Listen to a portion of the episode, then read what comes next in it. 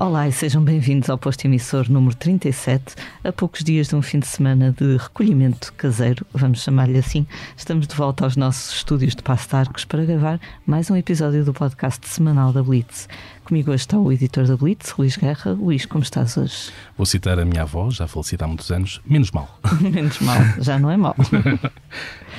O nosso convidado de hoje nasceu há 41 anos em Santa Cruz, não da Califórnia, mas de Coimbra. Cresceu na linha de Cascais e, apesar de se ter licenciado em arquitetura, é a desenhar canções que há coisa de 20 anos ganha a vida. Em 2020, acaba de lançar um disco de título 2019 Rumo ao Eclipse.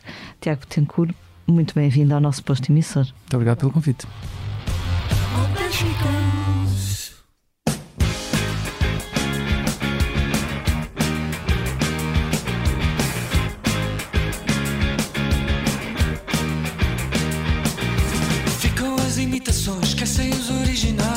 Eu não posso deixar de reparar na, na capa do disco, que para mim lembra-me uma foto da capa do From Here to Eternity do Giorgio Moroder. Portanto, um homem de.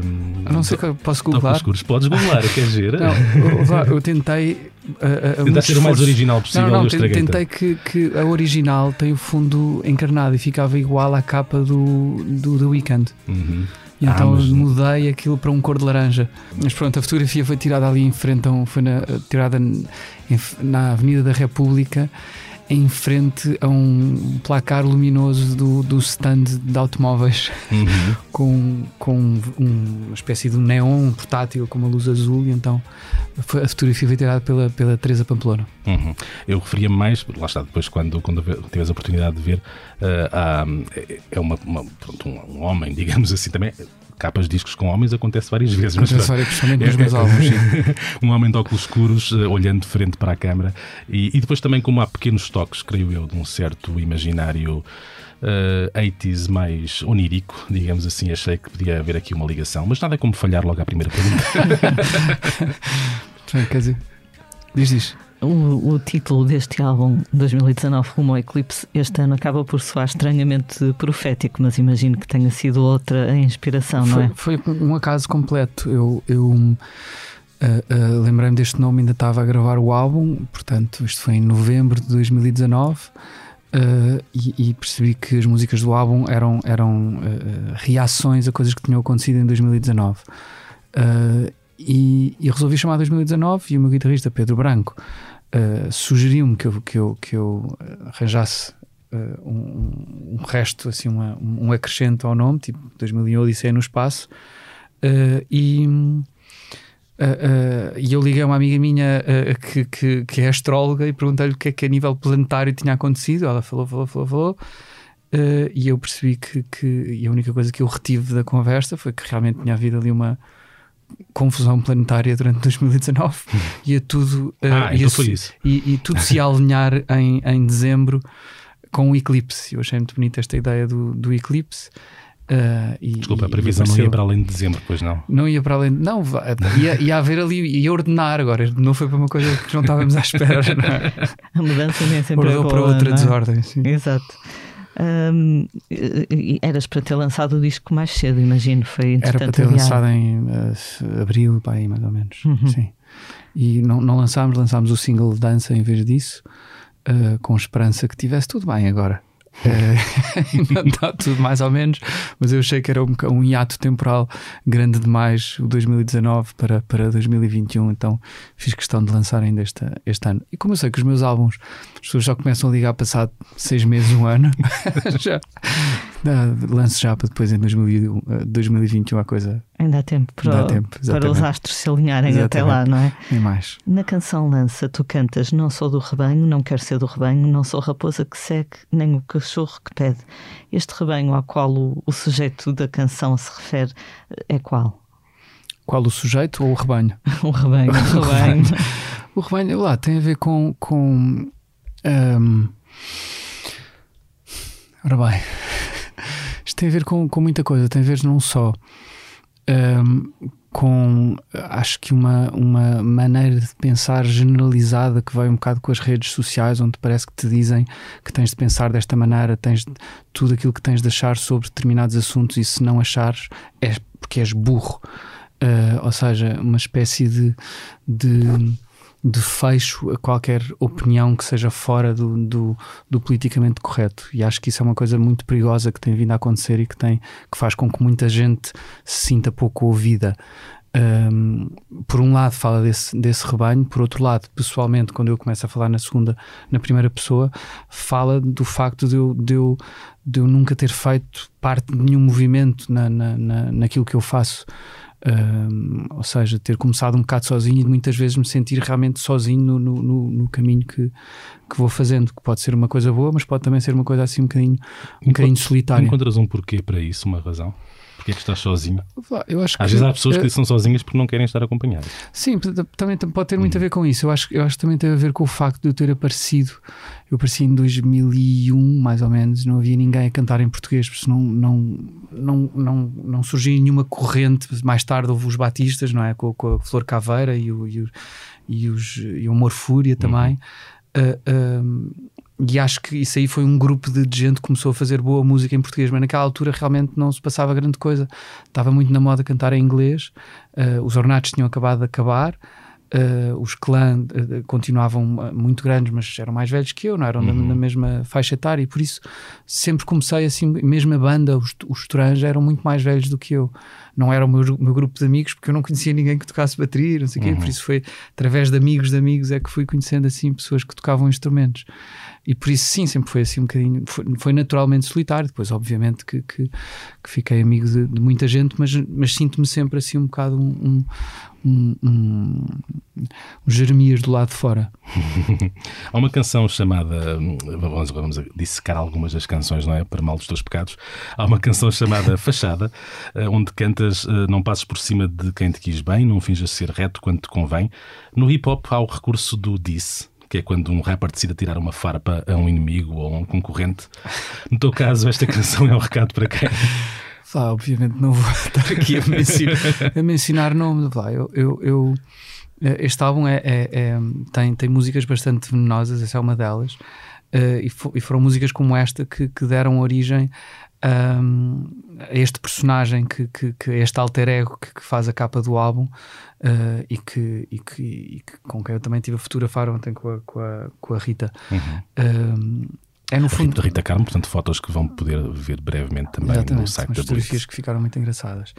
E, e, é um bocado este personagem que veste uma pele que eu não gosto muito de, de, de vestir, uh, mas que de vez em quando tem que sair, porque eu escrevo um bocado por uh, para soltar coisas, não é? Para, uhum. para e por isso vá, sai-me de vez em quando isso. Eu posso estar Portanto, a falar. Para as letras venenosas, colocas uma máscara. Acabou por acontecer, sim. Eu, é porque eu, a, a certa altura, comecei a perceber que as letras que eu escrevo levo-as para a vida. Uh, e, e, para o mal e para o bem. há, há, há, há, canções que são assim mais, mais raivosas, mas eu sempre escrevi coisas assim. No, no, no, no Estoranja havia, havia uma que se chamava, já não lembro como é que se chama, Uh, uma vez a agonia a escorrer nas paredes, as portas, é assim uma coisa muito, uhum. muito para baixo, sabes? E aquilo gastava-me imenso cantar, cantar aquilo. E, e não sei, e eu pensei, bem, se calhar estou a inventar aqui um personagem, a coisa vai ficar um bocadinho mais levezinha. Mas lá está, todas estas músicas foram. foram Ou a soltar um monstro. A soltar um, exato. Nunca se sabe. Eu também estou um bocado a tentar perceber o que é que, que, é, que é este, este alter ego. Sei que eu, no fim, vou assassinar, eu vou, eu vou, eu vou sair ileso. Isso, o bem isso prevalecerá. exatamente, isso, isso acontece na, na, no vídeo do, do Viagem, que é uma prolapse uh, de, da história deste alter ego. Portanto, estou agora a tentar perceber e vou, e vou percebendo o que é que ele é nestas entrevistas e na, na nos, nos, numas conversas que eu fiz de listening parties agora na, na, eh, antes do álbum sair. Mas mas, mas lá está, como eu estava a dizer, é, todas estas, estas canções do, do álbum são reações a coisas que aconteceram em 2019, que eu acho que foi um ano bastante tenso, não só para mim, mas para muita gente com quem eu falei, não só uh, neste país, mas a nível mundial. Foi um ano, um ano tenso. Uh, e, e, e, pronto, é isso. Agora perdi um bocadinho, desculpa lá. Não, não, não perdeste. No fundo, estavas a justificar o facto de haver, tu chamas-lhe um alter ego eu gostava de achar que és tu também um bocadinho aqui no meio destas Sim, claro que sou, obviamente, obviamente. Que seria do alter ego se não fosse também o próprio ego. Aliás, continuando nessa, as palavras são tuas, essa faceta mais venenosa, uh, em dança tens também uns versos bem afiados. Quando a América manda, karaoke não cansa, quando sentes a cópia do artista da moda. Uh, a música às vezes é uma seca, não é? acho que sim, dizer, basta ouvir. Uh, acho que sim, eu acho que, eu acho que hoje em dia, mais do que nunca, o, o, o, uh, o lado comercial. Eu não tenho nada contra a música comercial, atenção, eu acho que o desejo de qualquer artista é que quanto mais gente uh, ouça a sua música, mais feliz, mais, mais gente ele vai ter para, para, para, para, para quem tocar e mais concertos vai ter. E qualquer artista, se não, se não assumir isto, que, uhum. não, acho que está a ser um bocadinho, um bocadinho falso. Por isso eu não sou nada aquela pessoa, só os alternativos é que é bom, é comercial, não quero. Não, mas a verdade é que pode haver música comercial muito boa, mas. Uh, uh, eu por acho exemplo, que é por, exemplo, por exemplo, já agora, não querendo perder aqui o fio à meada, quando pensas em música comercial muito boa, em quem é que estás a pensar? Olha, Uh, um, como é que se chama aquela miúda novinha? Eu depois, quando me fazem estas perguntas, eu tenho brancas. Billie Eilish, Billie Eilish sabes? Uhum. Tem, tem, é, é, é, comercial e tal, e a descobrir um caminho muito especial. Uh, mas lá está. Uh, por exemplo, o último disco do, do, Justin Bieber, não sei o que é que ele tem lançado, uhum. mas o último disco dele era bom. A chatice foi quando de repente toda a gente começou a imitar, porque ele começou a trabalhar com produtores incríveis. Uhum. E, e, e, e de repente tens toda a gente a fazer exatamente o que ele fez ali na, na, naquela, na, naquele disco, a usar os mesmos sons, a usar os mesmos efeitos, a usar, e isso é muito, é muito, isso, é, dessa, é disso muito que esta, que esta canção fala, o dança, do uso da fórmula, e isso também chega cá a Portugal, não é? Uhum. Uh, ou seja, temos, temos, temos todo, de repente, que é uma coisa que não havia há uns anos atrás e hoje em dia já há este, este, este processo americano de pegar na fórmula até à exaustão, ou seja, pegar numa linha de baixo de um hit e pôres na tua musiquinha, sabes? Ou, uhum. ou, ou, ou, ou, saberes que tem que, aos não sei quantos segundos, tem que aparecer um refrão e tem que soar a qualquer coisa que já ouviste antes, sabes? Se calhar tem os acordes de uma música, é. sabes? Há, e assim, às vezes assim é umas... mesmo alguma coisa que já ouviste antes. Às vezes é, é, é, é, a Lady Gaga é muito boa a fazer sim, isso. Qualquer sim. coisa que tu ouves da Lady Gaga, pensas, já ouvi isto. Depois, se fores investigar, realmente já ouviste aquilo, porque são acordes quase arranjo de uma música do princípio ao fim que tu já conheces, mas ela põe ali uma, uma, uma linha de voz um bocadinho nada diferente. Uhum. Então, e, e isso é um processo um bocado chato. E há uns tempos houve um estudo que, que, que, mostrava que ao longo das décadas o tempo entre o começo da canção e o refrão era cada vez mais curtinho. É, exatamente. As pessoas já, já não, têm paciência. Exato. Eu acho que isso foi logo dinamitado com a Dancing Queen do Zaba, que começa, creio eu, com, com, uma, com aliás, começa com a ponte, creio eu, a, a, música Dancing Queen. Depois, quando, quando terminarmos esta conversa, vamos todos ouvi-la, ou não. Lia. Como é que é a tua relação com, com as redes sociais? Isto a propósito daquela letra em que tu falas é do Facebook, Insta Story. Uh, vale tudo vender mundo sem desdém. Consegues uhum. imaginar-te a expor a tua vida assim gosto muito vocês, Gosto muito que vocês tenham, tenham, tenham, hashtag, uh, hashtag tenham ido com tanta atenção às letras. Um, Também são curtinhas, não é? Acho, acho que é óbvio, um bocado assim, exato. É um bocado, é, é um bocado óbvio essa coisa. Eu, eu a minha relação uh, é. Eu acho que aprendi a mexer à minha maneira com as redes sociais, mas faço questão da minha música ser o importante, ser a razão do facto de eu ser famoso. Ou seja, eu não quero ser conhecido por ter uma família muito linda e por, uh, uh, por de repente ir ter um filho ou por os meus pais serem muito simpáticos e não sei o que lá. É outra, não é a minha onda. Uh, e, e, acho que o mais importante é a música e acho que o mais importante devia ser a música. E é um bocado disso que fala, que fala a certa altura temos, temos fala daqueles artistas que a certa altura são mais influências que, que artistas, não é? E, e, porque mas, é isso... são, mas são escolhas, não é? Porque Porquê é que isso resultará tão bem? Porquê é que explica isso? Acho que explica o facto do primeiro Big Brother ter, sido, ter tido tão, tanto sucesso. Acho que as pessoas são naturalmente cuscas. e, por isso o ser humano é naturalmente cusco. Então vai haver sempre público para saber o que é que se passa ali. Não, não é que seja para dizer mal, não é? Depois. Até, o, até o primeiro Big Brother tinha uma, um lado musical, se bem nos lembramos, era cantado pelo Miguel, a, a canção era cantada pelo Miguel Ângelo dos, dos Delfins, era. Isto, atenção, estamos todos, a comprometer, qual é, qual é estamos todos a comprometer-nos porque isto revela música? uma memória bastante vívida.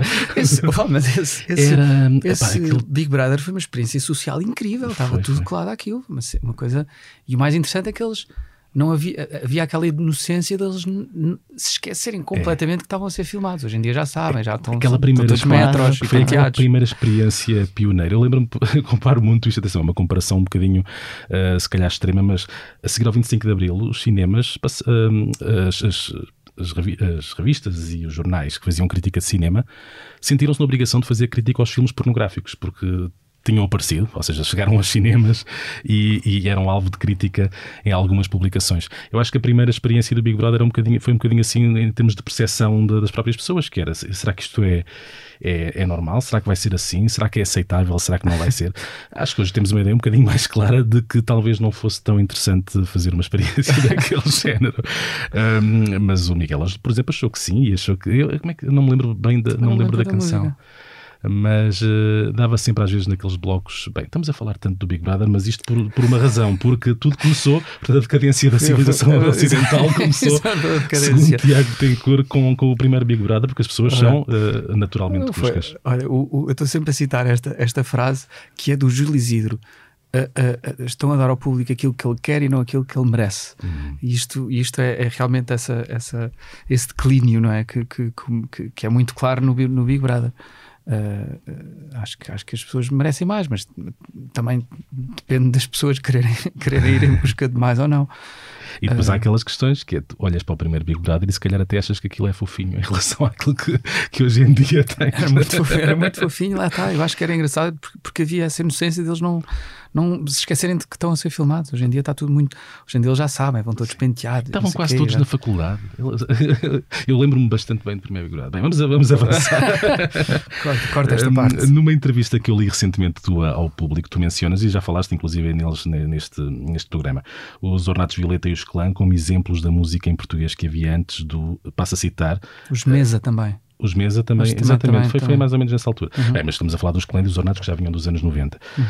Um, como exemplos da música em português que havia antes do, e agora passo a citar-te nessa entrevista, desespero pelo sucesso que apareceu com o desespero do próprio mercado. Uhum. Ora bem, este assunto poderá sempre redundar num certo relativismo, porque os tempos são diferentes e é um bocadinho como, como, como, como comparar jogadores de futebol de eras diferentes que nunca jogaram uh, ou competiram ao mesmo tempo. Mas achas, contudo, que é possível declarar que há um menor crivo de qualidade agora do que há 20 anos? Acho que claramente não. Acho que não estou a dizer nada de novo. Uhum. Nem estou nem a ser. Nem, nem, nem acho que dizer isso não. Vá. Acho que toda a gente sabe disso. Portanto, mais música. Mas não é só, não é só a música. Em mais música, na, pior na televisão, música. em tudo. uh, vá, acho que tem a ver com o processo. Acho uhum. que. Uh, acho que se calhar antes uh, a música estava muito mais do lado dos radialistas de, de, de, não sei, de editores, de revistas, mas, mas eu acho que no outro dia estava a ler uma, uma, entrevista, já não lembro de quem, e tinhas também um artista a dizer mal da, da, da do, do processo todo uh, nos anos 70, sabes? Uhum. Como é que a música chegava às pessoas e na música de pastilha elástica dos anos 70, que hoje em dia achamos, pá, incrível. Exato. acho que isto havia. Uh, acho realmente que a música está mais vazia do que nunca agora. Uh, não só, acho que a internet veio fazer com que, com que de repente os artistas não, não, não, não têm meio de subsistência a não ser em concertos uhum. e mais nada. Uh, direitos de autor, não é? Porque, mas quem não compõe. Podes vender sumos no Instagram, se Podes quiseres. vender sumos, exatamente. Podes vender sumos, podes ser influencer, podes, podes, podes não pagar. Não, não pagar. mas podes também fazer música ao mesmo tempo. Ou seja, há, há artistas hoje em dia que, que assumidamente fazem isso. Uhum. Produtos de beleza, por exemplo. Uh, já vi. Sim, lá está. Uh, uh, o que é que eu estava a falar? Desculpa lá, tenho Não, a culpa é minha porque mudei. Estás a falar do, dos gatekeepers, né? dos editores, dos radialistas. Sim, um bocado assim, mas eu acho que, mas eu acho que não sei se calhar também reflexo de ser tão fácil agora uh, ouvir música e procurar música, é tão imediato. se calhar o próprio público também deixou de ser tão exigente, não é? Um, acho que, que, a partir do momento em que o shuffle apareceu e destruiu-se o conceito de, de, disco, não é? Como aquele formato uno, uh, as pessoas também, o attention spam delas deixou, deixou de, de, de ser tão, tão, tão exigente, tão, tão, uh, tão longo e tão exigente eu estou aqui um bocado a teorizar, não, faz, faz, tô, faz, tô um bocado... e bate certo com aquilo que ali há pouco estava a dizer das canções, dos tal estudo que, que, que, verificou que as canções chegam muito mais rapidamente ao refrão do que, do que, do que antes. Ah, tu tens, e... tens agora não só uma música, como muito poucos segundos dessa música pois, para chamar a atenção. É isso, que, é, o, o isco tem que estar ali eh, quase de imediato. É um bocado. No outro dia fez, acho que foi 25 anos, ou 20, 30 anos, não sei, do, do, do disco do Melancholy and Infinite Sadness, uhum. que foi que vendeu Estupidezes, não é? Que é um álbum duplo Uhum. com músicas estranhíssimas pelo meio, sabes? E, e- e eu lembro que até publiquei isso lá na, na- na- no Instagram e, e pensei a, a disponibilidade que as pessoas tinham para ouvir este disco do princípio ao fim. O incrível que, que, que, que este álbum ela era e o que as pessoas perdem por não terem disponibilidade de ouvir este tipo de coisas hoje em dia. Esse, esse álbum seria hoje um chamado álbum difícil. Ou seja, Sim, difícil. Uh, o cara, artista ou, ou tinha que vir de, de um, de um sucesso estrondoso ou, ou a seguir tinha que fazer alguma coisa um bocadinho mais sintética e mais, e mais Claro, compacta, mais. uh, Sim, o tempo que as músicas demoravam a acontecer, sabes? Aquilo era tudo. Aquilo era tudo dificílimo. O Tonight Tonight, só até chegar ao Tonight Tonight, tinhas que levar ali com, com, com, os, quantos, com os quantos versos. Não, e era porreiro. Uma pessoa uh, usufruía desse, desse crescendo. Esta questão das músicas, eu, não queria perder isto de vista, de, de- das músicas estarem ajustadas no fundo às expectativas de que, ou attention span ou, ou ao grau de atenção de quem as ouve. Isto também leva a que hoje em dia, e acho que não sei, penso que terá sido com a conversa com o time, ele próprio reparou que é muito raro haver uma música no top que não tenha eh, 10 autores. Ou seja, eh, Há créditos, assim mais participações. não é? créditos, não só participações, não só featurings uns, como também créditos, porque bocadinhos de músicas são feitos Uhum. por uns, outros bocadinhos são feitos por outros. Isto é um bocadinho a pensar em quem vai eh, picar a música, não só no início, mas eh, aos dois minutos, aos três minutos, aos quatro minutos, ou seja, está ali qualquer coisinha para toda a gente. Pois é, é, é, é, essas participações, eu acho que é uma coisa muito dos novos artistas. Realmente, no outro dia estava a falar ah, com quem? Ah, já não lembro, com uma artista nova que me estava a dizer que gostava de traba- trabalhar não só com um produtor, mas, mas pôr vários produtores a, a- a trabalhar uns, uns com os outros. Ah, porque é isso, é, é uma espécie de outsourcing, não é? De ideias. Uh, e eu estava a olhar para ela e estava a pensar, mas tu não precisas disso. Eu- eu- é quase, sabes, quando, quando vais viajar com um grupo de amigos para uma capital europeia e de repente tens que ir para o metro. Isto é uma metáfora bastante rebuscada, mas uh, há- há- há de ter um sentido. Uh, e de repente, a primeira pessoa que pega no, no, no mapa do metro passa a ser o gajo do metro. Ou seja, o resto das pessoas do É grupo não responsável fazem não é? ideia o que- Sim, como sim, é que se vai chegar da A a B. Nunca fa... E não é difícil, sabes? Não é difícil chegar da A a B. Mas como já um gajo do metro, ninguém vai pensar nisso, sabes? ninguém está nu a pensar outras coisas. Pá, pergunta lá ao Jorge, então como é que, qual é que é o metro que apanhamos agora? O que eu acho é que às vezes isso pode fazer com que os artistas trabalhem um bocadinho menos. Sim. Ahm, E não saibam onde é que é a saída. e- e- Ou a e- entrada. Sim, eu acho que, acho, que, acho que antes de começarem a fazer estas participações, acho que têm de começar, acho que se calhar que têm que começar a têm que esgotar-se eles próprios criativamente e só depois é que, é que eh, chegar a esse processo que eu não tenho nada contra, até acho, acho ótimo ver este, esta, esta partilha eh, criativa. Eu, eu, eu produzi agora há pouco tempo a Cláudia Pascoal, que tinha milhentas músicas de não sei quantas pessoas, como repertório já preparado quando eu cheguei, e houve não sei quantas músicas e disse: Olha, esta não, esta não, esta não, tenta eh, coisa. Agora, escreve tu. E ela tem um talento gigante para escrever músicas que se calhar não ia saber se eu não, aparece, não aparecesse lá, porque, porque o que é que eles queriam? Algo muito rápido da Cláudia Pascoal. Uh, uh, e, e, ou seja, uh, não sei se, isso, se, esse, se esse processo cria uh, essa, essa moda que há agora de, de- de- exaustivo de participações não está a tirar um bocadinho de- da, origi- da originalidade dos próprios artistas, o que se calhar faz com que sou tudo igual. Pois.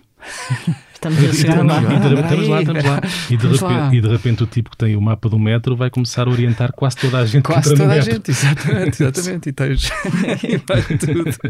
Perguntar ao gajo do metro como é que se faz. Nós fala, fala- Jorge. falámos do Big Brother há pouco no, noutro sentido, mas isto é um Big Brother assim um bocadinho mais, não é? Porque o tipo que tem o mapa, no metro, o é, mapa do e- metro neste momento tem tudo. E há, e há, ah, dois gajos que faziam, não sei se eram um ou se eram dois, uns ah, compositores americanos que faziam as músicas, tipo, todos os hits dos anos 90 foram feitos por eles, dos Boys to Men, dos Backstreet Sim, Boys, sim, não sei o que, a essa altura percebeste que estavas a ouvir sempre É verdade. o mesmo, E no início deste, deste século, 2001, 2002, por aí, o Timbaland era, estava em todos os créditos. Timbaland, eh, pois está. Eu nunca mais, o que é que ele anda a fazer?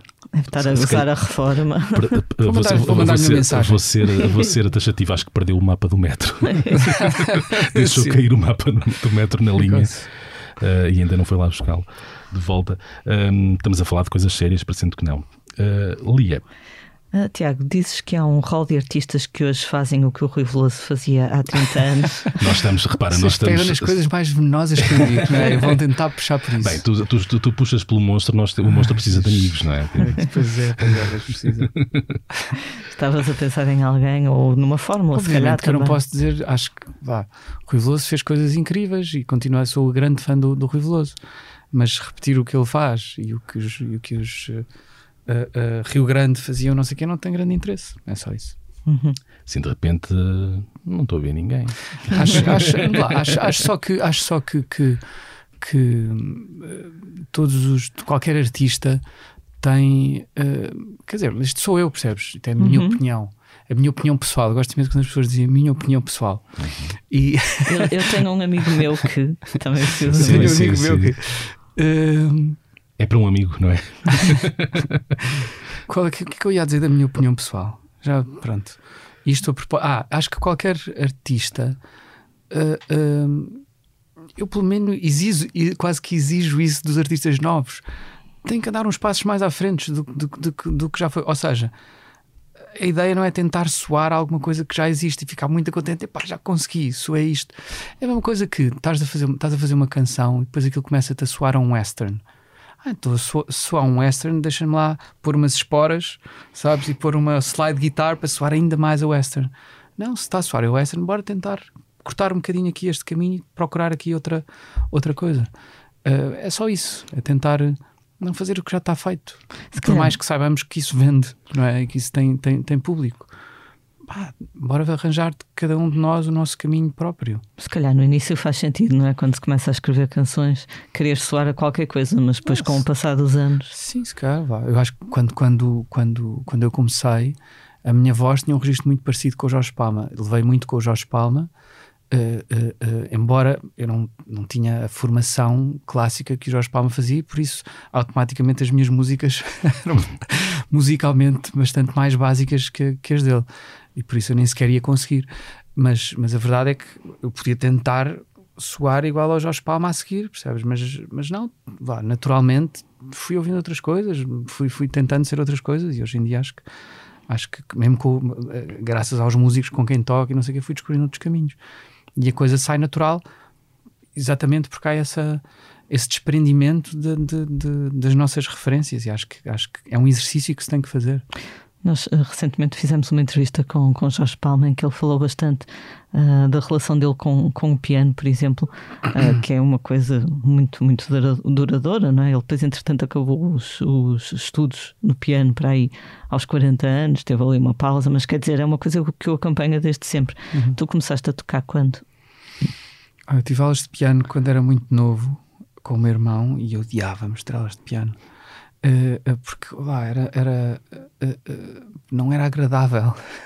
Eu acho que eu, acho que só, só se calhar se eu tivesse ido para uma escola com mais colegas e, e houvesse uma miúda gira que eu quisesse impressionar com o piano, sabes? Mas não era aí o meu irmão numa cave, sabes, ali a aprender escalas, era muito doloroso. Com um chicote. Sim, Alguém com um chicote ao lado. Era, era, era, era muito, era muito doloroso. Então não, não gostávamos de ter aulas de piano. Ou seja, quando deixámos de aulas de piano, eu esqueci-me completamente de tudo o que aprendi, que foi uma, uma grande pena que eu tenho hoje em dia. Depois comecei a tocar guitarra, porque lá está, era, era mais cool. eu Comecei a conseguir tocar as músicas que eu, que eu, eh, que eu ouvia, que gostava, eh, com amigos, eh, eh, praia, fogueira, sabe, essas coisas todas. Aí está, as miúdas aí já é mais fácil, Miúdas, não é? Porque sabes, um piano na praia não dá. não é? Tem que haver sempre assim um incentivo. Uh, uh, e, e- e depois, quando voltei ao piano, uh, foi um bocado processo Beatles, mãos de vaca, sabes? Tipo, tan, tan, tan. Por isso hoje, hoje em dia o que eu faço é tudo um bocado improviso, eu nunca toco nada da mesma. E tenho uma vontade gigante de, de, de, de, uh, voltar a ter aulas de piano e tocar qualquer coisa de clássico. Uh, Estou sempre a adiar porque digo a mim próprio que não tenho tempo, mas é, é preguiça, mas quero muito fazer isso. Uhum. Hum, ainda em relação a outros artistas, ah, dizes que a tua canção Fêmea foi em parte inspirada vá, ah, pelo navio dela, do Manuel Cruz. Ah, gostas, gostas dele, dessa canção em Sou muito, particular? sou muito fã do Manuel Cruz, lá está. Acho que é um daqueles artistas que sempre tentou ter um caminho. Ele com os ornatos primeiro, depois com, com os Supernada, depois ainda, ainda houve. Pluto. Expluto. Expluto, pois era. Ontem lembro-me de uma canção deles. Expluto estavam a acontecer quando, quando os Toranja estavam. uh, uh, nós fizemos. uh, de, de, de tocarmos juntos, já não me lembro onde. Uh, e o Manel Cruz é realmente uma, uma referência e uma, e uma inspiração. Tem, não só em termos de, de, de, de- de- de trabalho, do trabalho que faz, mas também em termos de postura na, na, na música. Acho que, e por isso sim é uma grande influência para mim também. Essa canção já ganhou ali um certo estatuto. Eu outro dia fui vê-la ao Maria Matos e no, no Encore alguém no público gritou, na medida em que é possível gritar de máscara, gritou: toca aquela. E o baterista disse: Ah, vamos tocar, só estávamos à espera que tu dissesses. E aque- aquela já é o navio dela. Ah, é? Está a ser. Está a ser ah, não sabia. Que giro. Teve ali um impacto. Boa, boa, boa. A música é muito bonita. Aliás, todo o álbum é, é incrível. Vamos passar para outra canção tua e agora não será. É uma, questão, é uma, uma, uma pergunta que não, não tem, acho eu, tanto, tanto veneno como as anteriores. Por favor, Eh, deixa-me respirar. Mas ao mesmo tempo, não Eu sei. devia ter trazido os óculos. Não, devia, ter trazido, devia ter trazido o meu alter ego. É uma pequena provocaçãozinha, vai lá, mas não, é, não, não tem veneno. Uh, Nuvem, a canção que tens com a Marisa, se fosse gravada nos anos 80, era uma power ballad. Ela ficou um bocado power ballad, não ficou? Pois ficou. Está a caminho. Uh, pois é. Uh, uh, eu, eu, ela não era. Eu acho que ficou power ballad quando a Marisa entrou. Um, A culpa. Gosto, mas- gosto, gosto dessa não, porque eu resposta. não, porque eu não, Culpa não é porque eu- minha, não, culpa é mas, da mas, Marisa. mas, mas, mas eu gosto muito de Power Ballads. Há Power. Ballads incríveis. Não é. Power Ballads. No outro dia vi um top na lembro-me- VH1. eu As melhores de- Power de- Ballads. Claro, claro. Eternal Flame das Bengals e aquela das Exatamente, Heart. Eternal Flame é incrível. O, o, And I need you more tonight, and I need you Essa, more essa, é, é da. hum, uh, Bonnie Tyler. Bonnie Tyler. Exatamente. Há umas grandes Power Ballads. Uh, mas Mas Eu pronto, eu foi, foi, a foi, então foi a a Marisa que, deu- que conferiu esse lado mais. eu acho que ela selou a coisa. Uhum. Uh, eu não estava a conseguir cantar o refrão para tornar aquilo Power, power, power Ballad porque não tenho, não tenho voz para isso.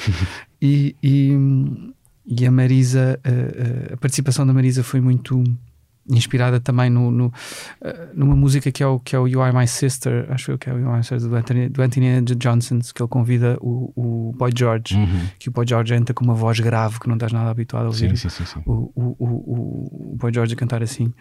Quer dizer, não, t- não estamos propriamente nesta altura habituados a ouvir o Boy George a cantar.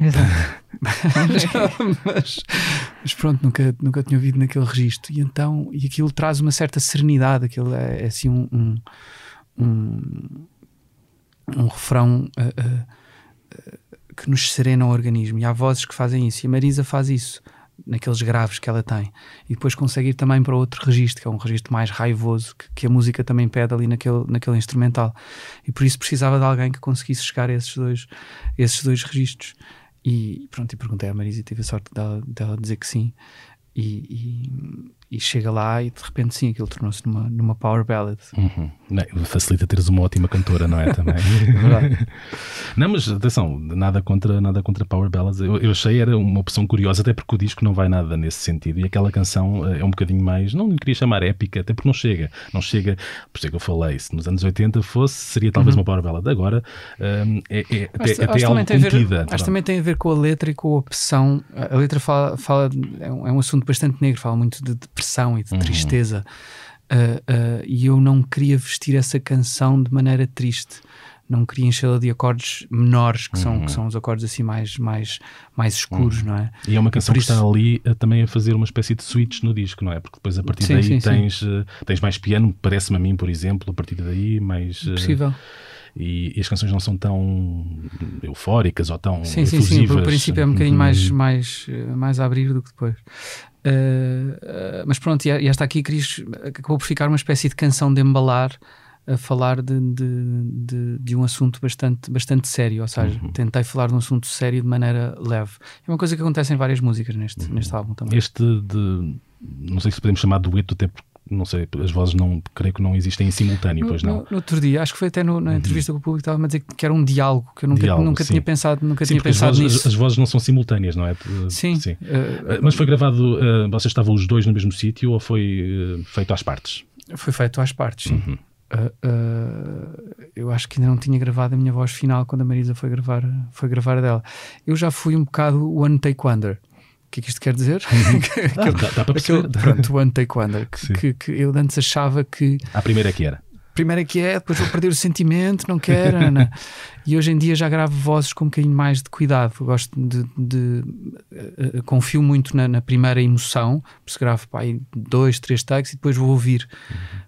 Uh, uh, porque às vezes tem a ver com a dicção, a maneira melhor de dizer as palavras, o que é que eu estou a dizer bem.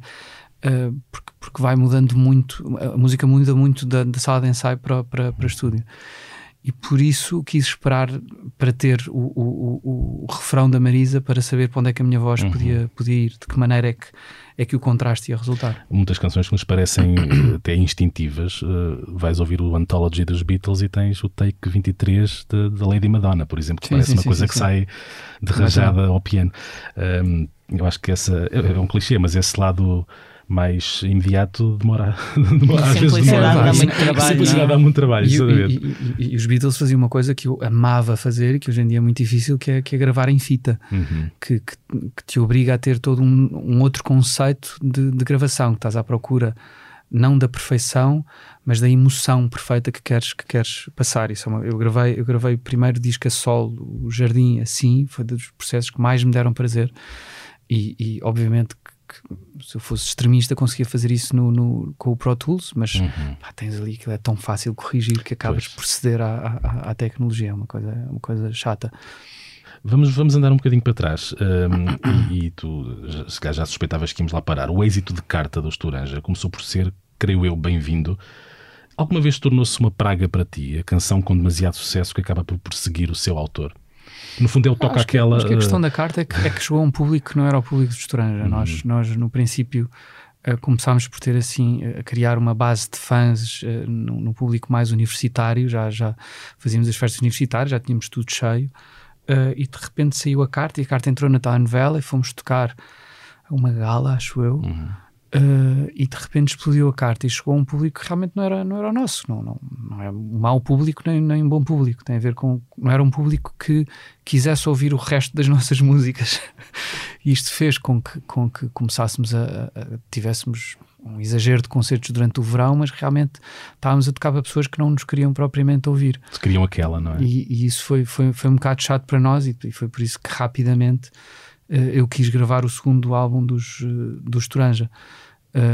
Para ver se conseguimos, mas só que ao mesmo tempo isto também despertou um, um ódio de, de, determinado, determinada, determinada faceta da, da, da, imprensa uh, e que fez com que uh, lá, apareceu ali um houve todo um tumulto de, de emoções que, que acho que, ficou, que fez com que os Toranja tivessem uma conotação que não era nada dos Toranja. Os Toranja era uma banda de rock e, e os conceitos de estrangeiro eram, eram, eram rock e de repente ficou conotada como uma banda baladeira, que foi um bocado de pena.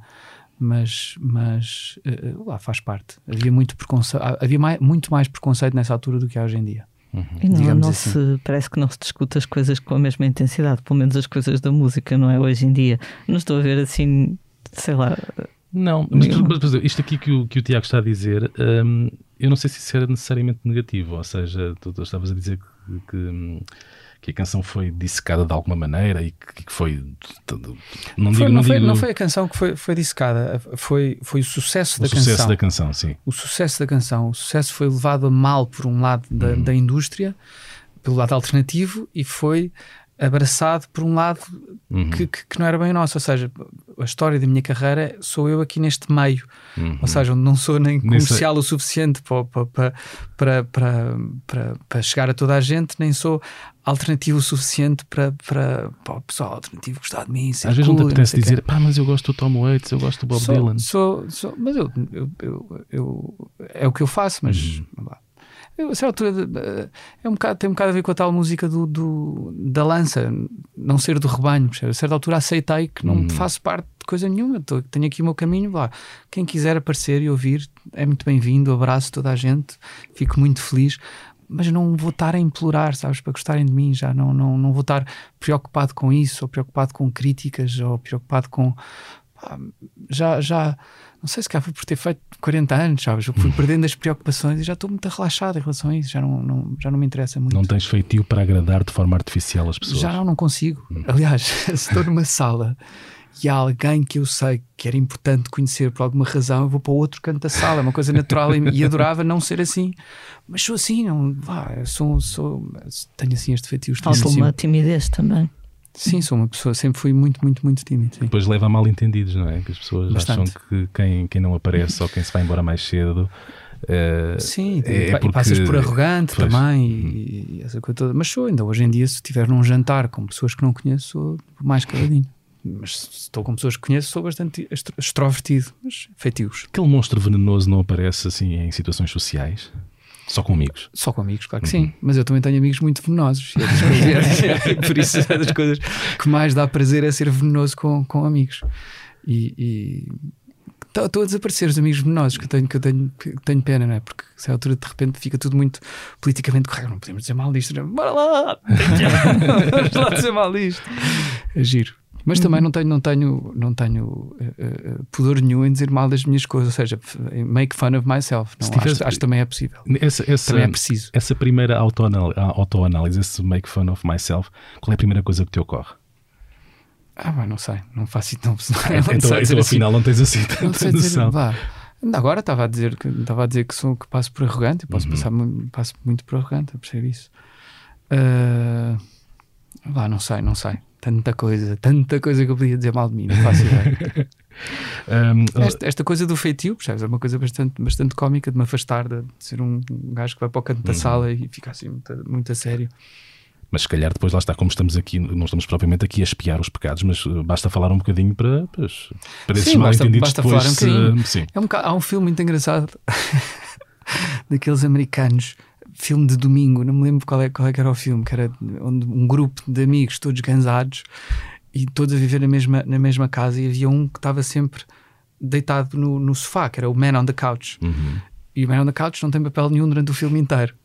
é sempre um, um, gajo que ninguém conhece que está só a dormir no sofá deles. E a certa altura o filme che chega a um, a um, a um ponto onde não há saída possível, problemas por todo lado, ninguém sabe qual é que vai ser a solução. E diz, pá, fala, não sei o quê. Pá, bora perguntar ao Man on the Couch. Então, bora. Man on the Couch. E ele, sim. Pá, o que é que tu achas? É isto que está a acontecer? E ele, pá, o que vocês têm que fazer é isto, isto, isto, isto, isto, isto, isto. Fica tudo assim. Pá. Bem, isso é incrível. É o homem Mas, do lá, Man on the Couch, porquê é que nunca, porquê é que nunca porquê que nunca falaste connosco? Pá, vocês nunca perguntaram nada. eu sou um bocado essa pessoa, percebes? Nunca se não perguntares nada, também não vou falar muito. É para isso que aqui estamos. Sou man on the couch. Aqui há uns tempos uh, li uma entrevista tua no, no jornal I, um, em que tu falavas um bocadinho do, dos tempos em que os Toranja partilhavam um palco ou tocavam na mesma festa popular que um artista pimba ou quer que seja, que isso foi tudo assim uma experiência um bocado estranha. Alguma vez te sentiste a perder o, o pé, a noção da, da realidade nesses tempos? Não, acho que, acho que tive, tive sempre a noção desta coisa que eu disse, que eu disse há bocado. Acho que, acho que uh, uh, há público que realmente não, não quer ouvir a, a, a música que eu, que eu faço e, e, e, e, pronto, eu tenho que aceitar isso e, e, a carta chegou chegou a um público que, que, não seria o meu público, é só isso. Uhum. Uh, acho, que, acho que houve ali concertos que, vai, eu era muito novinho, tinha o quê, 20 anos, 21, uma coisa assim. Uh, houve ali concertos que, que, se fosse hoje em dia, eu dizia, pá, se calhar é melhor não irmos para aqui porque não vai resultar. Uh, mas, mas depois nós, nós fizemos um truque engraçado que foi, que foi, foi giro. Começámos a tocar a carta no princípio dos, dos concertos e de repente esses concertos começaram a resultar. Uh, pois quem pessoas, ficava. Exatamente, porque, porque as pessoas ouviam a carta, mas pá, vim tão longe, agora já, ouvi o que eu, já ouvi o que eu quero, já agora fica aqui mais um bocadinho. E pronto, e há, havia pessoas que, que, saíam, outras pessoas que, que, que ficavam. Acho que se calhar ganhámos ali uns, uns fãs a, a, com, essa, com essa tática. Já pensaste em reunir os Toranja para um concerto ou algo mais? Já, penso, penso às vezes, mas uh, lá, tem que haver assim uma situação interessante. Uh, mas, mas não faço questão, porque, porque a verdade é que estou-me a divertir tanto com o que estou a fazer e a tocar com a minha banda uh, que, vá, se calhar, tudo, portanto, o primeiro foi.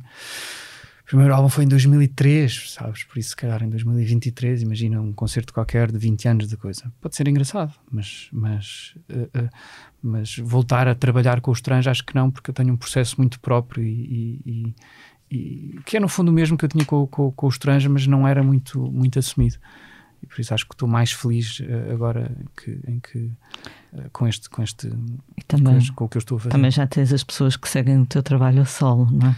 Sim, e tenho os músicos que amo a tocarem comigo.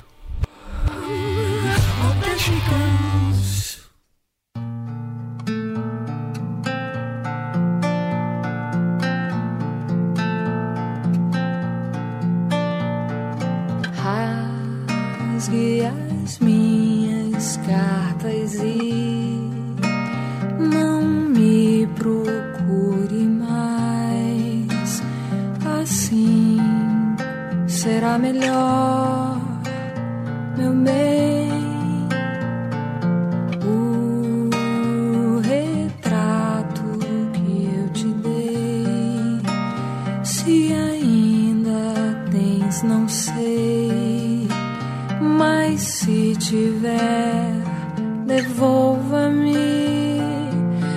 então agora passar para a fase seguinte do podcast, em que falamos então dos temas da, da, semana. E esta semana, inevitavelmente, um dos temas na Berlinda continua a ser a forma como a pandemia está a afetar o mundo da música e, em particular, os concertos ao vivo, numa altura em que já é possível assistir a espetáculos com o devido distanciamento social e máscaras. Há mais um obstáculo na atividade deste setor nos dois próximos fins de semana, de 14 e 15 e 21 e 22 de novembro, estarão proibidos os concertos à noite. Isto porque em 121 conselhos de Portugal está em vigor o recolher obrigatório entre a uma da tarde e as 5 da manhã durante o fim de semana. É mais um constrangimento para os artistas e os promotores, disse Luís Pardelha, diretor da APF, à Blitz, lembrando que não existe propriamente uma tradição de assistir a concertos rock às 11 da manhã. No entanto, alguns espetáculos refletem já estas alterações.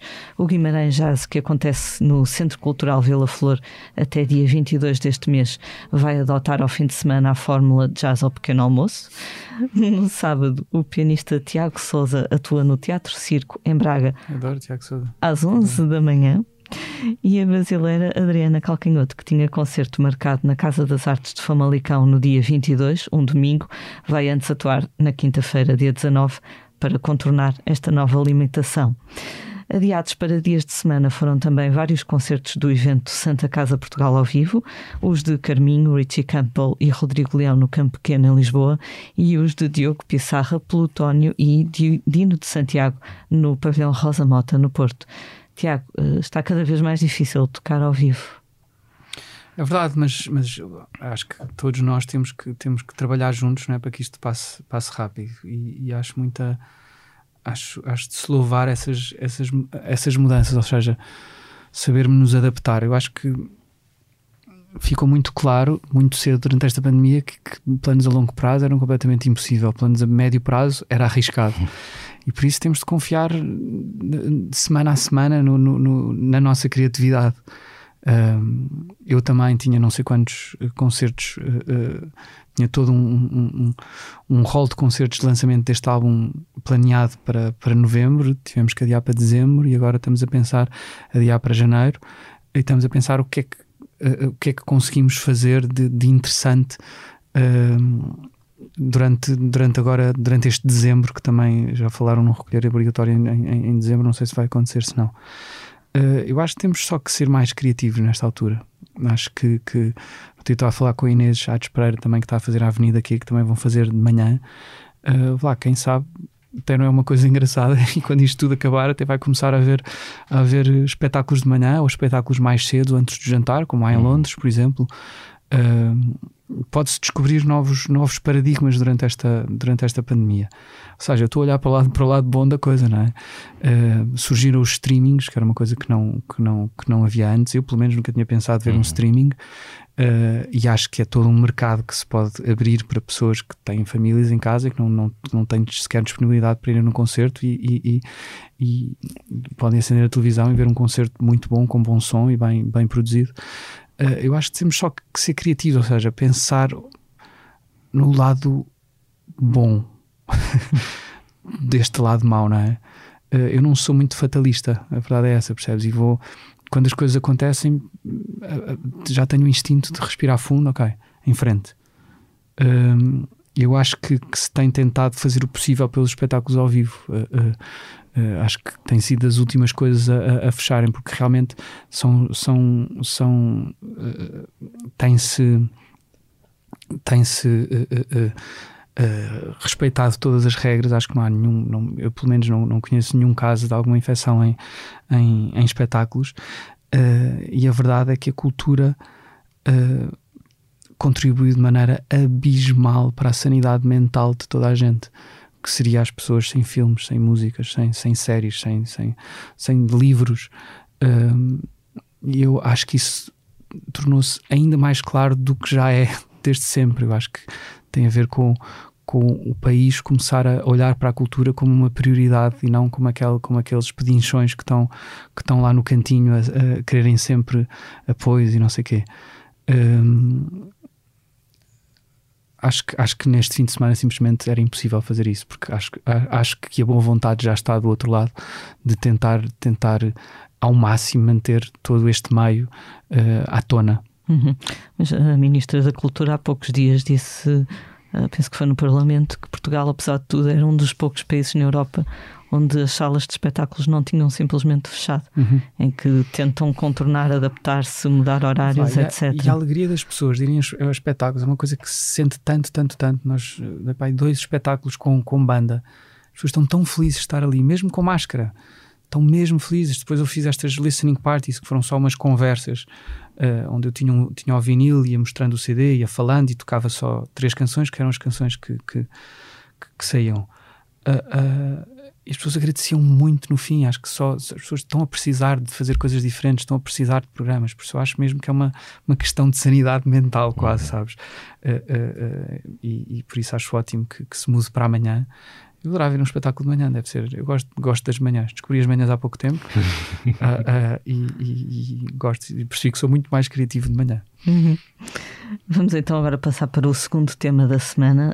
Esta semana deu também que falar a carta aberta da direita portuguesa ou de alguns dos seus representantes, assinada por figuras da cultura como Samuel Lúria.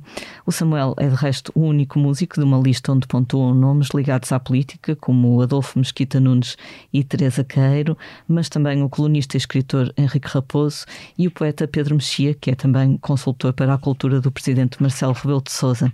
A carta aberta foi publicada no Jornal Público e alerta para uma inquietante deriva na política europeia e americana que deve ser enfrentada sem cumplicidades. Dizem os signatários desta carta, incluindo então o nosso amigo Samuel Lúria, que o espaço do centro-direita e da direita portuguesa não é o espaço do extremismo, seja esse extremismo convicto ou oportunista. Ainda que não se refiram nesta carta diretamente os partidos visados, tudo indica que a motivação desta tomada de posição tenha sido a recente aliança entre o PSD e o Chega uh, nos Açores. Uh, não sei se viste esta carta, Tiago. Não vi, não vi. Não viste? O que é que te parece ainda assim esta tomada de posição? Uh, acho que é importante dizer que a direita não é a extrema-direita, porque às vezes confunde-se muito, uh, uh, porque confunde-se muito qualquer coisa de direita logo com fascismo, está muito na moda isso, não é? no entanto, no outro dia estava a ouvir uma coisa interessante na televisão, que é, e que também, acho que também falo um bocadinho no, no, áudio, já falei aqui, quando se tenta ignorar uh, vozes que possam parecer, parecer absurdas ou que sejam absurdas, uh, ou quando se tenta espezinhar essas vozes, não é? isso pode ser uma atitude muito mais perigosa uh, do que simplesmente ouvir. Vamos lá ouvir, vamos lá perceber porque é que isto está a ter tanta gente a ouvir esta, esta pessoa. ou seja, em vez de ignorar e dizer pateta, patetice, não sei o quê, acho, acho que isso é muito mais perigoso porque isso vai criar muito mais extremos. E o problema, obviamente, são os extremos tanto à esquerda como à direita. Uh, e acho que é mais essa a postura. Por isso acho, acho coerente essa carta. Foi um bocado o que aconteceu nos Estados Unidos com o Donald Trump, não é? Exatamente quando as pessoas referiam ele como um palhaço, etc., aquilo criou um ressentimento é, que tu, só contribuiu para a popularidade dele. E tu cá só ouves falar das coisas más que, que o Donald Trump faz, não, não, não ouves falar de, de como a economia eh, cresceu exponencialmente, tudo que. Eu, a altura, comecei a ver um canal, é RT, que é, que é, que é da, Rússia. Da, Rússia. da Rússia, porque dá o outro lado. Os Fox News não dá também, não é muito bem. A Rússia dá-te ali um meio termo, sabes, meio estranho, mas consegues perceber algumas informações que na CNN não consegues, ou que na Fox não consegues, porque são tão, são tão uh, uh, chapados dos dois lados. É uma coisa, é uma coisa estranha, mas, mas lá está. O que saía cá para fora e também uh, nas outras eleições era que, que o Donald Trump não se tinha a mínima hipótese, não sei o que, de, de ganhar, porque as pessoas Uh, uh, uh, também li no outro dia um, um, um artigo sobre isto nas, nas, quando, quando estavam a fazer as, as, sondagens. Então vais votar Trump ou vais votar Hillary Clinton? E eu ah, vou votar Hillary Clinton porque sabia que se dissesse que vai votar Trump se fosse uma pessoa sabia que ia ter que levar com, com, com os amigos e dizer mas porquê é que vai levar? ou seja, a coisa do politicamente correto a certa altura fica um bocado fica perigoso.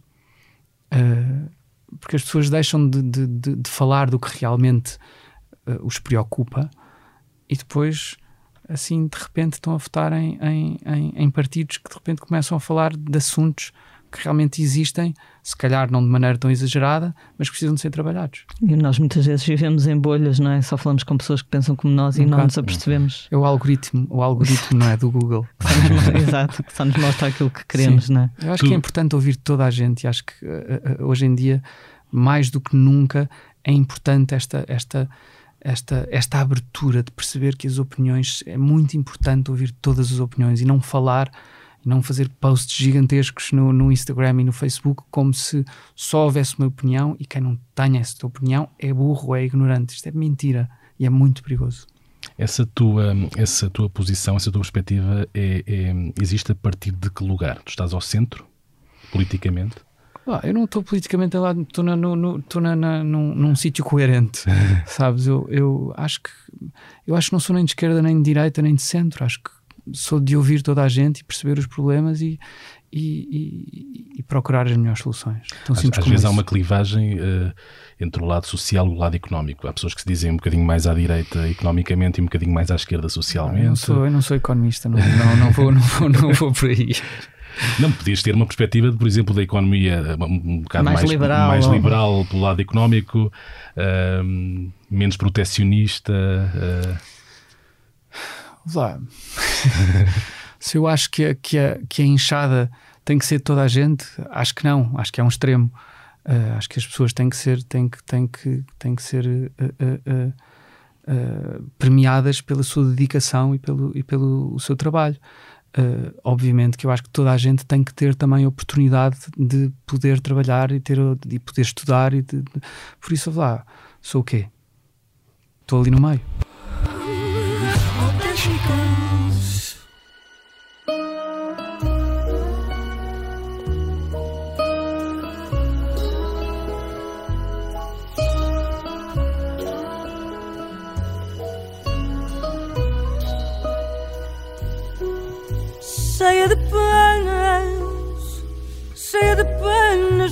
Deito e com mais pena Vamos então falar agora do que andamos a fazer na redação. Eu estive a fazer um trabalho sobre a Marisa, que está por estes dias a lançar um disco em que canta exclusivamente Amália e que também se encontra a celebrar 20 anos de carreira, ou como ela prefere chamar-lhe, percurso. Além da entrevista com a Marisa, que foi longa e sumarenta, falei também com numerosos protagonistas da jornada dela até agora, com a Dona Maria da Fé, veterana do Senhor Vinho, que Marisa considera a sua professora, os músicos Jorge Fernando e Tiago Machado, o estilista João Rolo, que continua até hoje a desenhar a sua imagem, o Herman José, um cúmplice dos verdes anos da Marisa, e naturalmente o João Pedro Ruela, eh, manager de longa data e ex-marido da fadista mais popular da sua geração.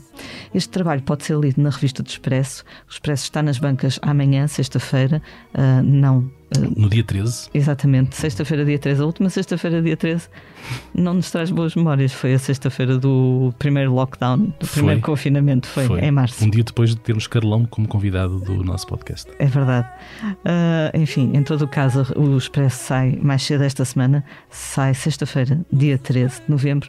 E neste artigo da Marisa temos um retrato de uma Lisboa que era muito diferente, a Lisboa dos anos 90, da noite da Lisboa dos anos 90, a de um país, Portugal, que não acolhia o fado com a mesma receptividade que agora. Aliás, a Marisa começou por lançar como sabemos, o disco, o primeiro disco por uma editora holandesa e só depois as portas se abriram em Portugal. E também ao retrato de uma Marisa, que diz quem a conhece, e falamos com algumas pessoas, uh, foi sempre a pessoa que é hoje, uh, diz o João Pedro Ruela, com o mesmo bom feitio e o mesmo mau feitio e que aborda cada concerto com o mesmo empenho. Isto todas as pessoas disseram espontaneamente, quer esteja a tocar num bar para meia dúzia de pessoas ou num teatro para milhares de espectadores.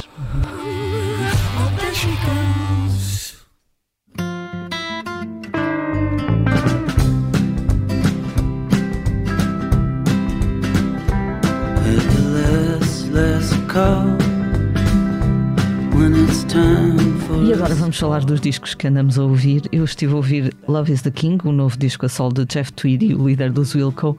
A solo é como quem diz, ele gravou este disco durante a quarentena com os seus companheiros de confinamento, ou seja, com os filhos Spencer, de 24 anos, e Sammy, de 20. Se já há muita gente que chama os Wilco Dead Rock, então agora esse rótulo é mesmo justificado, já que é o papá Tweedy que lidera as tropas neste disco descontraído, naquele registro folk rock a que a sua banda nos vem habituando, mas um bocadinho mais, mais caseiro, mais doméstico. Esta não é a única novidade do clã Tweedy, que, no aborrecimento do confinamento, se dedicou também aos lives no Instagram. E não foram só musicais no início, pelos vistos, chegaram mesmo a partilhar Jeff Tweedy no banho uh, com os seguidores do Instagram. É caso para dizer, anda um filho a criar um pai para isto. Luís, o que é que tu tens ouvido? Um, Tenho-me dado para ouvir muita música antiga e nada especialmente arisco ou agressivo. Não sei se passa o mesmo convosco, uma espécie de procura de conforto numa altura em que tenho a impressão que o Música sol. Música de quando éramos felizes, não é? numa altura, é isso, numa altura em que parece que o sol brilha um bocadinho menos lá fora. Aliás, eu sou um adepto fervoroso do, do cinema de terror e do fantástico, e no início desta, vamos chamar, desta história toda, não me deu para aí. Ou seja, eu queria ver, acho que cheguei inclusive. Comédias românticas. Não, acho que não cheguei a tanto, mas andei a ver assim umas coisinhas dos anos 80, um bocadinho mais, mais leves. Não era decididamente o tipo de filmes que me apetecia ver. Entretanto... E o Cobra Kai, já viste? Não. Cobra Kai, que é a nova, a nova série do, do Karate Kid, isso também é bom. Bem, bem, Para recordar. Alguém, alguém, falou aqui no podcast que via isso com o filho, agora não me consigo lembrar quem é que foi. Aqui uma tendência. Para quem era fã de, de, de do Karate Kid, é incrível. Quer dizer, não é espetacular a série. Não, mas é, eu sei que eu sei não que... é uma boa série. Sim, sim, sim, mas alguém, alguém algum dos convidados, não me é consigo é lembrar, Adorei. Uh, falou aqui disso muito recentemente também. É bom para é, recordar. Pois, mas por acaso nem, nem o próprio Karate Kid, uh, eu era muito mais regresso, quer dizer, não, uma coisa não se compara, mas eu, os meus filmes dos anos 80 são a saga Regresso ao Futuro, sim, sim. que eu uh, pronto, degluti. aliás, foi o início de uma grande paixão por essas histórias das, das viagens no tempo e de, de filmes que envolvam time travel, aquele como é que se chama em português? Agora parece novo. Como é que se chama em português? O Groundhog Day, que é. Hum, ah, sim, com o Bill Murray. Murray. Como é que ele se chama em português? Um dia dos, não é um dia dos diabos, não. É. Bem, não vamos tomar mais tempo ao nosso estimado público aqui com dúvidas sobre títulos de filme em português. Pá, mas eu gostava de me lembrar do nome. Bem, não interessa. Em que o, o, o protagonista está sempre a voltar uh, ao início com pequenas nuances, essas coisas de. até pequenas viagens do tempo, tipo pronto é à noite, eram, é, são coisas que me interessam bem, mas não é sobre, sobre isso que ali. não foi sobre isso, uh, uh, acerca disso que ali quer saber. Ali quer saber o que é que eu ando a ouvir de novo. E eu não vou fugir mais à questão. Estou a ouvir um bocado batota. Um filme concerto que só vai estrear no dia 20. Trata-se de Sol Posto dos Capitão Fausto, que é composto por uh, versões inéditas do repertório da banda. Uh, integra três atuações gravadas ao vivo no recolhimento de Melides em setembro. Eles, estas gravações, estas uh, atuações ocorreram em três momentos distintos do dia: o crepúsculo, a noite, a alvorada portanto, ao fim da tarde, durante a noite e de manhã. Uh, vai estrear em sessão única em 70 salas de cinema, de norte a sul e ilhas, 20 de novembro às 20 horas. Eu já vi e posso dizer que me soube bem ouvir algumas dessas canções bem conhecidas dos Capitão Fausto com novos arranjos e uma sonoridade que ao mesmo tempo é ao vivo, porque eles estão uh, a tocar uh, e nós estamos a vê-los a tocar, mas tem um requinte de estúdio, ou seja, não é completamente despeciente que tenha havido ali alguma pós-produção, eventualmente, para tornar as coisas interessantes. Se estiver a dizer algum, algum disparate, os próprios Capitão Fausto farão questão de fazer chegar a sua verdade.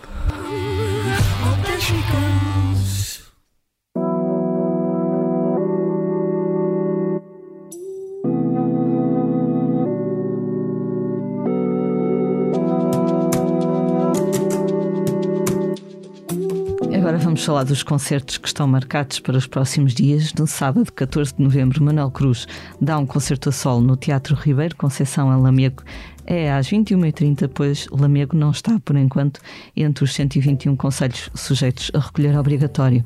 O Santa Casa Portugal ao Vivo vai levar Carminho ao Campo Pequeno na quarta-feira, dia 18, e Branco na sexta-feira, dia 20. No Porto, o Pavilhão Rosa Mota recebe no mesmo evento Jorge Palma na sexta-feira, dia 13, e Diogo Pissarra na quarta, dia 18. Todas estas datas vão sendo atualizadas, e este atualizadas é mais importante do que nunca, uh, em blitz.pt. Precisa cuidar bem fazer por ti. Eu vou dizer, oh,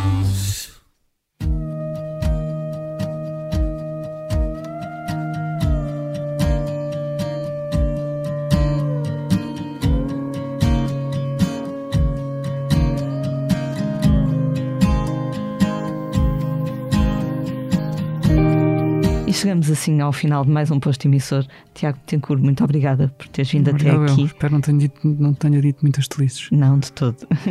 Esteve também neste nosso posto emissor o jornalista Luís Guerra. Eu sou a Lia Pereira. Os temas de abertura e conclusão são da autoria de Legendary Tigerman e a edição multimédia esteve a cargo de Ruben Tiago Pereira. Como é hábito, vamos finalizar com uma leitura do nosso convidado. Uh, Tiago, o que é que escolheste para nos ler? Este é um poema da Sofia de Melbrenner que respondeu a uma, a uma pergunta que eu tive durante muitos anos, que era porque é que eu não choro? Uh, aliás, o Samuel Luria também tem, tem uma música so, sobre isso. Uh, e eu levei esta e eu levei esta, esta, esta a última frase deste, deste poema para justificar esta minha aparente frieza, quando no fundo sou uma pessoa extremamente sensível. Chama-se Despedida. Na estação, na tarde, o fumo, o rancor, o vai-vem, as faces anónimas. Criou no interior do amor um outro cais. As lágrimas, o fogo de minha alma as queima antes que brotem. Muito bem, obrigado. Tia. Muito obrigado.